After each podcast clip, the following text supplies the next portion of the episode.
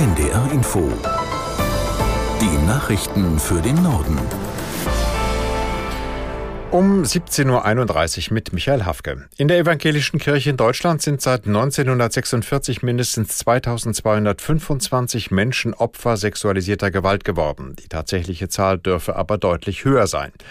Das geht aus einer Studie im Auftrag der Kirche hervor, die ein unabhängiges Forscherteam heute vorgestellt hat. Aus Hannover Sabine Pinkenburg. Dies sei aber nur die Spitze der Spitze eines Eisberges, erklärte Projektleiter Martin Watzlawick. Den Zahlen liegen sämtliche Disziplinarakten, aber nur Personalakten aus einer der 20 Landeskirchen zugrunde.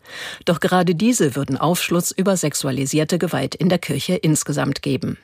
Als Täter benennt die Studie in erster Linie verheiratete Pfarrer, als Betroffene Kinder im durchschnittlichen Alter von elf Jahren.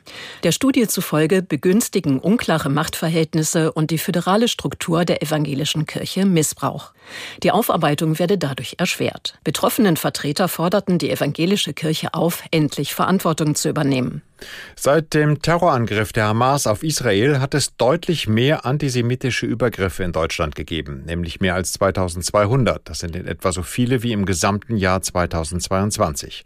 Aus Berlin Vera Wolfskämpf. Der Antisemitismusbeauftragte der Bundesregierung, Felix Klein, spricht von einer ungeheuerlichen Zahl. Jüdinnen und Juden seien bedroht, beleidigt oder angegriffen worden. Die Folge sei, dass sie seltener in der Öffentlichkeit jüdische Symbole tragen, Hebräisch sprechen oder in die Synagoge gehen. Jüdisches Leben sei weniger sichtbar geworden, kritisiert auch Josef Schuster, Präsident des Zentralrats der Juden. Er wünscht sich mehr Mitgefühl und Unterstützung in der Gesellschaft. Zurzeit begegnet den jüdischen Menschen im Alltag besonders islamistischer Antisemitismus, verstärkt durch den Krieg im Gaza. Für die größte Bedrohung hält Schuster jedoch den rechtsextremen Antisemitismus, weil er am besten organisiert sei. Die Demos gegen Rechtsextremismus und das Erstarken der AfD hält Schuster daher für erfreulich. Ein Gericht hat Teile des neuen umstrittenen Einwanderungsgesetzes in Frankreich gekippt. Der Verfassungsrat erklärte zahlreiche Artikel für verfassungswidrig. Das betrifft zum Beispiel die Begrenzung beim Familiennachzug, Aufenthaltsgenehmigungen für Studenten und das Wohnen in Frankreich ohne Aufenthaltsgenehmigung als Straftat eingestuft werden sollte. Die Reform von Präsident Macron war im Dezember verabschiedet worden. Linksgerichtete Anhänger Macrons hatten ihm Verrat vorgeworfen. Extreme Rechte feierten das neue Gesetz als Erfolg. Die Plagiatsvorwürfe gegen AfD-Chefin Weidel im Falle ihrer Doktorarbeit werden nicht mehr weiter verfolgt. Die Uni Bayreuth hat die Arbeit untersucht und kommt zu dem Schluss, dass es keine ausreichenden Hinweise für eine weitere Prüfung gibt. Nach Angaben der Hochschule wurden zwar vereinzelt Zitierfehler entdeckt im einstelligen Bereich. Sie seien aber kein Beleg dafür, dass sich Weidel grob fahrlässig oder absichtlich wissenschaftlich falsch verhalten habe. Die Uni Bayreuth hat im Dezember mitgeteilt, Vorwürfe gegen die Doktorarbeit von Weidel aus dem Jahr 2011 zu prüfen. Zuvor hatten sich Plagiatssucher an die Hochschule gewandt. Weidel wies die Vorwürfe zurück.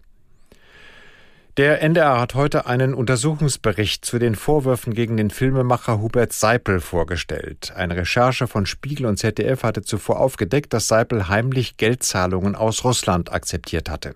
Aus Hamburg Niklas Schenk. Laut den Recherchen aus dem November hatte Hubert Seipel versteckt über eine Briefkastenfirma des russischen Oligarchen Alexei Mordaschow 600.000 Euro bekommen.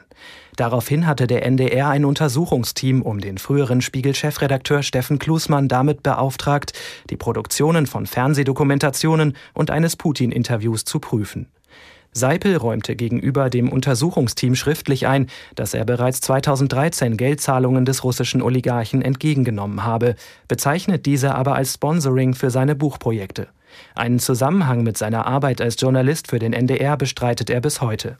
Das NDR-Prüfteam fand keine Hinweise darauf, dass an der Produktion Beteiligte von NDR und ARD von den heimlichen Zahlungen gewusst oder sogar profitiert hätten. Allerdings sei der mit Preisen ausgezeichnete Reporter offenbar zu wenig kritisch hinterfragt und jahrelang hofiert worden. NDR-Intendant Joachim Knut kündigte an, Lehren aus dem Bericht zum Fall Seipel für die redaktionelle Arbeit zu ziehen. In China leben wieder mehr Pandas in freier Wildbahn. Die Tiere sind aber weiter eine gefährdete Art. Aus Peking Benjamin Eisel. Inzwischen gebe es in China geschätzt etwa 1900 große Pandas in freier Natur. In den 1980er Jahren seien es nur rund 1100 Tiere gewesen, so Zhang Yue von der Forstbehörde in Peking. Der Status wurde von stark gefährdet auf gefährdet herabgesetzt. Dies zeige, dass Chinas Bemühungen für die Bären international anerkannt werden.